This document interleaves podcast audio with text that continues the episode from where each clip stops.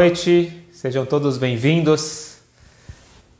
E hoje eu gostaria de fazer uma homenagem diferente. Eu quero homenagear uma pessoa que eu não tive o mérito de conhecer pessoalmente, mas recentemente se tornou uma fonte de inspiração para mim e acredito que para dezenas ou centenas de milhares de pessoas ao redor do mundo. Hoje é o Shloshim, 30 dias do falecimento de uma pessoa que se chamou Avraham Jakubowicz.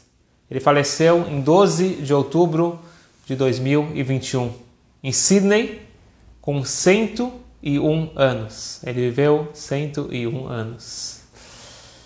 Ele é mais conhecido como Ed Jacu, e com 100 anos,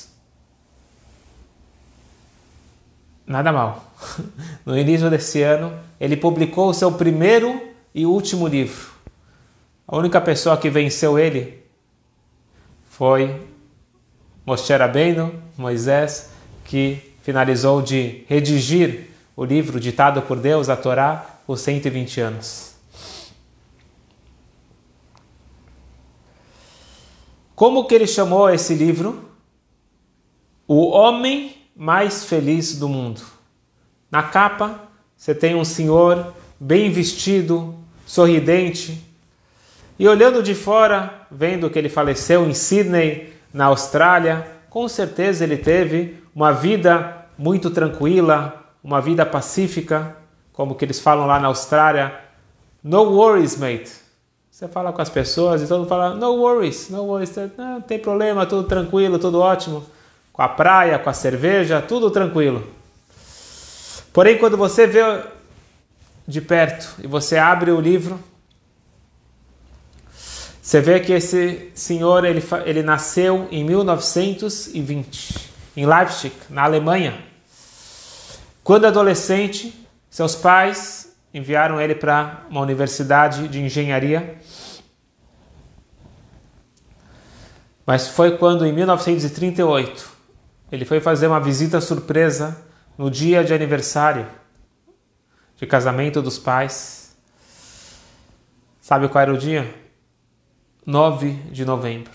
O que aconteceu 9 de novembro de 1938? A famosa Noite de Cristal. Ele não encontrou seus pais, seus pais já tinham se escondido. E ele está sozinho em casa. Dez nazistas invadem a casa e espancam ele quase até a morte. O cachorro Lulo, que tentou defender, acabou sendo morto. Eles pegam o jovem, enviam ele para Buchenwald, campo de concentração, e ele, corajoso, ele conseguiu escapar de Buchenwald. E ele foge para Bélgica, onde ele fica, onde ele é preso prendem ele na Bélgica e colocam ele num trem para Auschwitz. E ele, de alguma forma, novamente criativo, ele consegue um martelo e uma chave de fenda. E às nove horas de viagem de trem até Auschwitz, ele ficou cavando um buraquinho embaixo do trem. E assim que o trem para, ele consegue fugir. E ele volta novamente, eventualmente chegando na Bélgica. E ele é preso novamente. E dessa vez enviam ele para Auschwitz. Seus pais são mortos. E ele, como engenheiro já formado, ele consegue uma função em uma das fábricas dos nazistas. E ele decide fugir de Auschwitz. Ele consegue fugir de Auschwitz, algo raro. Mas logo depois que ele foge, na floresta, um polonês atira no pé dele e aí começa a andar com dificuldade e ele percebe que ele não vai conseguir fugir pela floresta. E ele volta para Auschwitz, ele prefere voltar para Auschwitz. E os guardas não perceberam nem que ele tinha saído, nem que ele tinha entrado. Pouco depois ele é enviado para a Marcha da Morte, aquela famosa Marcha da Morte que hoje fazem homenagem à Marcha da Vida, era caminhar por quilômetros sem comida, eles cansados, sem preparo, sem roupa, naquele frio poucos sobreviviam. E ele sobrevive à marcha da morte. E enviam ele novamente para uma outra fábrica que tinha 200 máquinas e colocam um adesivo na testa dele. Se uma dessas máquinas quebrar, me enforquem. Imagina o desespero dele, ele toda hora tentando ver para pedir para os outros funcionários que não eram judeus, se quebrar alguma máquina, me avisa rápido para eu dar um jeito de consertar. E nesta fábrica ele acaba conhecendo quem foi a única sobrevivente da família junto com ele, a sua irmã. Um pouco depois ele é enviado pela segunda vez para a Marcha da Morte. Ele consegue fugir no meio da Marcha da Morte. Obviamente os soldados começaram a atirar, mas ele se jogou num buraco e as balas não atingiram ele. Ele, ele sobreviveu na floresta, escondido numa caverna, por seis meses, comendo cobras, lesmas e caracóis. Foi quando, em junho de 1945, ele foi encontrado delirando e pesando menos de 30 quilos pelos soldados americanos e foi levado para o hospital. E lá cuidaram dele.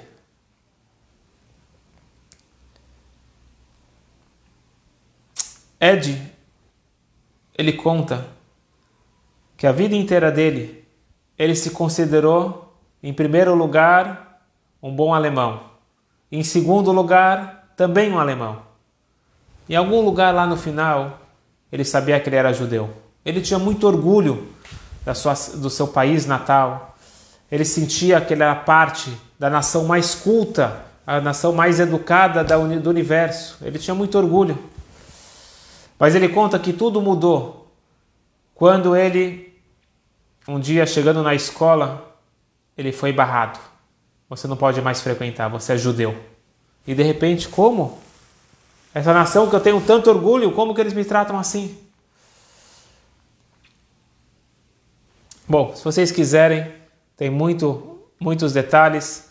O livro dele se tornou um best-seller, está traduzido para várias línguas e recentemente foi traduzido para o português também.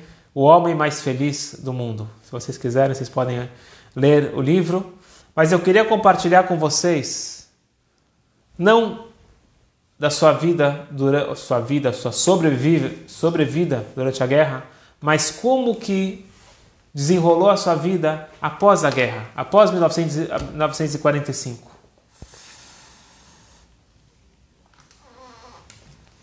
Como eu falei, ele foi é, resgatado pelos soldados americanos e levaram ele imediatamente para o hospital. Mas o prognóstico não era muito animador.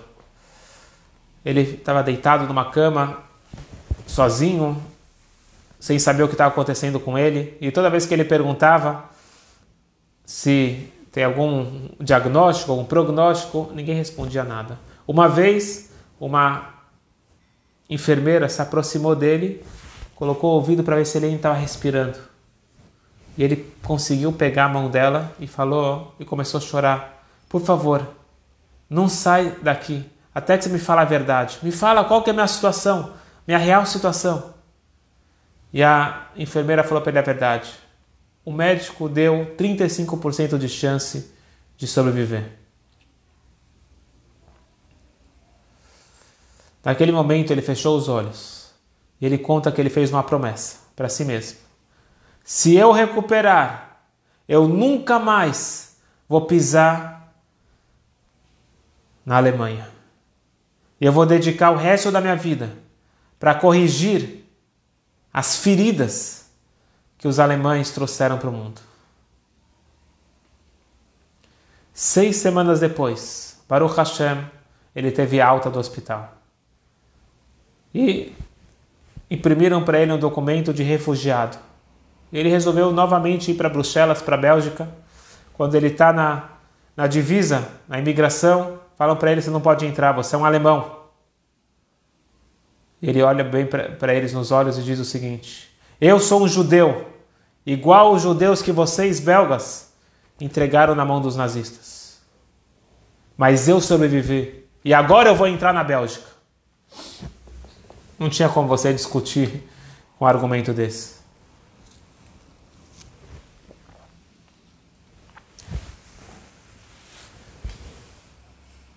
E aos poucos ele foi descobrindo a triste realidade que toda a sua família, exceto, quer dizer, ele não sabia ainda da sua irmã, que toda a sua família tinha sido assassinada no Holocausto, nas mãos dos bárbaros. Ele começa a andar por Bruxelas e ele encontra o seu melhor amigo, aquele que estava junto com ele na marcha da morte, e ele tinha certeza que ele tinha também sido morto mas a alegria dele foi enorme encontrar aquele seu grande amigo. E eles juntos decidem ir para um campo de refugiados para pegar um pouco de comida, tinha distribuição de comida, mas quando eles chegam lá, eles veem uma fila com centenas de pessoas esperando para ganhar um pedaço de pão, alguma coisa para comer. E Ed, como a gente já vê que não era uma pessoa fraca, ele vira para o seu irmão e fala o seguinte: não, a gente não vai se apoiar em caridade. Vamos procurar um trabalho, vamos dar um jeito. O, irmão, o amigo então conseguiu é, logo um trabalho, ele era carpinteiro, ele sendo um engenheiro mecânico. Uma semana depois, os dois já estavam empregados. Eles alugaram uma casa no centro da cidade e alguns meses depois, eles estavam vendo um jornal e eles veem que a irmã dele ainda estava viva. E agora se reencontram, agora os três juntos. E um dia eles estão lendo o, o jornal e eles veem que duas moças judias tentaram cometer suicídio pulando da, da ponte e as duas eram sobreviventes de Auschwitz. E no momento que eles, elas ficaram sabendo que toda a família foi assassinada, elas resolveram pular da ponte e acabar com a vida. Mas Baruch Hashem, elas foram salvas e mandaram elas para um hospital psiquiátrico. O Ed e seu amigo falaram: vamos ajudar. Chegou ao nosso conhecimento, vamos ajudar. Eles visitaram o hospital e viram que estavam em condições deploráveis. Falou: o que, que é isso? Foram até o administrador do hospital e falaram: por favor, a gente quer pegar elas para nossa casa. Aqui não é o lugar para elas. Elas não são uh, elas não têm nenhum problema psiquiátrico. Elas sofreram.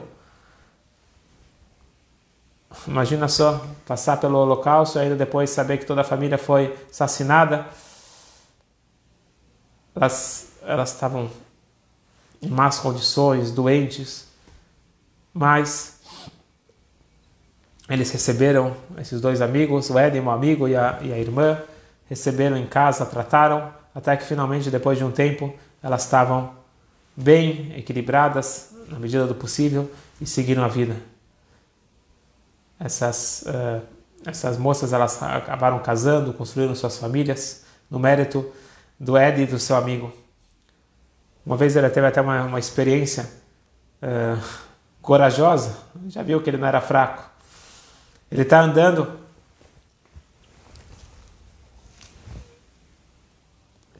Ele está andando nas ruas de Bruxelas e ele encontra uma pessoa vestida com um casaco elegante. Ele olha para o casaco e ele fala: Esse casaco é meu. Roubaram de mim no Holocausto. Ele coloca, encosta a pessoa para o canto e fala: Devolve o meu casaco. O que você está falando? Você está maluco? Esse casaco é meu, devolve. Resumindo a história, ele chamou a polícia e provou que aquele casaco era dele, que foi feito especialmente por um alfaiate. Porém, o Ed ele fala: eu estava cumprindo minha promessa, eu estava ajudando as pessoas, mas eu não tinha mais alegria. Minha vida era uma depressão só. Até que finalmente eu consegui casar. Eu casei, mas ainda eu não estava sentindo pleno. Mas tudo mudou, diz Ed, quando meu primeiro filho nasceu. A primeira vez que eu segurei ele no meu colo, eu falei: Isso é um milagre. Eu senti uma alegria plena dentro de mim. E eu prometi para mim mesmo, escutem bem, eu prometi para mim mesmo que daqui em diante eu vou ser uma pessoa feliz. ter tido ter conseguido casar e ter um filho após as barbaridades que eu vivi, isto foi a cura para tudo que eu passei. Há dois anos, esse senhor Eddie, ele fez um TED Talk em Sydney para 6 mil pessoas. Vocês podem assistir. Emocionante. Ele com 99 anos falando.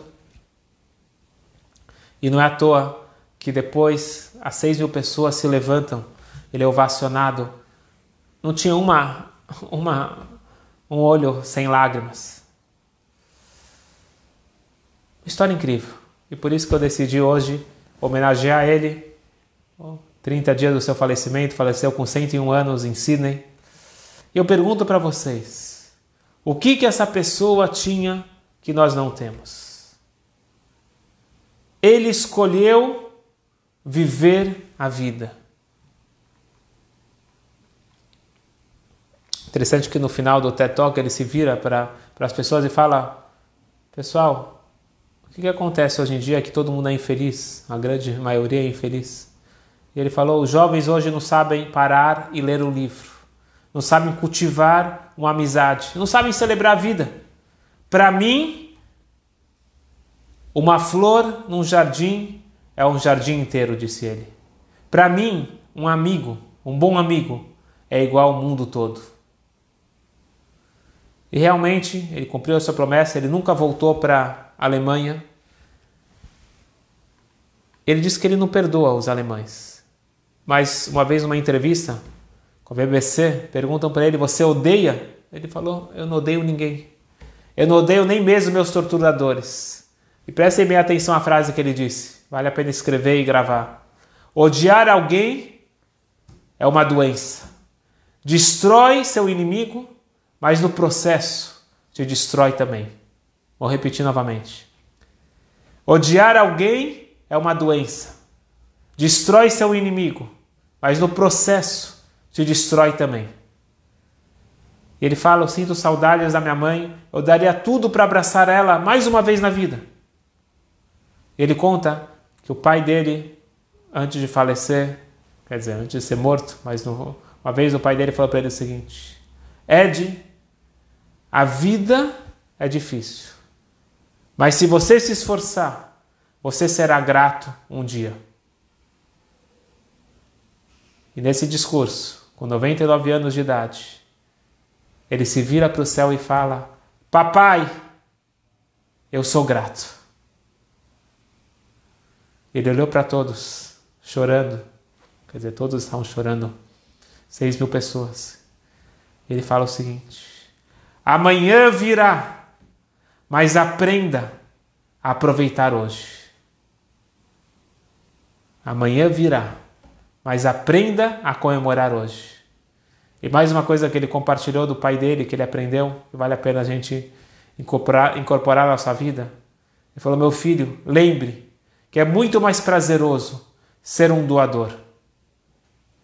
A felicidade dobra quando se compartilha. Meus amigos, a vida não é um mar de rosas, mas também o mundo não foi feito para destruir as pessoas. Mas sim, nós vivemos num mundo no qual Hashem nos tornou sócios da criação. Com esforço, com dedicação, com coragem, com perspectiva e com alegria, nós transformamos esse mundo num lugar melhor. E não tem nada mais gratificante do que ser sócio do Criador. Devemos ter um olhar melhor para a vida. Se eu sinto, por exemplo, ansiedade, veja a ansiedade como um alarme, como um despertador. Próxima vez que você ficar triste, que você sentir ansiedade, não fique triste. Não fique triste. Você fica chateado com o seu despertador quando ele toca de manhã? Eu às vezes fico, mas não faz sentido, né? O despertador está te acordando para um novo dia. O sol raiou, vamos, vamos aproveitar o dia. A ansiedade é um despertador. não aperte soneca. Veja como você pode sair fortalecido desse sentimento que você está sentindo agora. Eu dedico então hoje essas palavras, que são as palavras dele. Uma pessoa de perspectiva, uma pessoa que passou pelo que passou. Passou duas vezes por Auschwitz, Buchenwald, Mengele, inúmeras coisas, noite de cristal. Ele chega no final da vida e fala obrigado.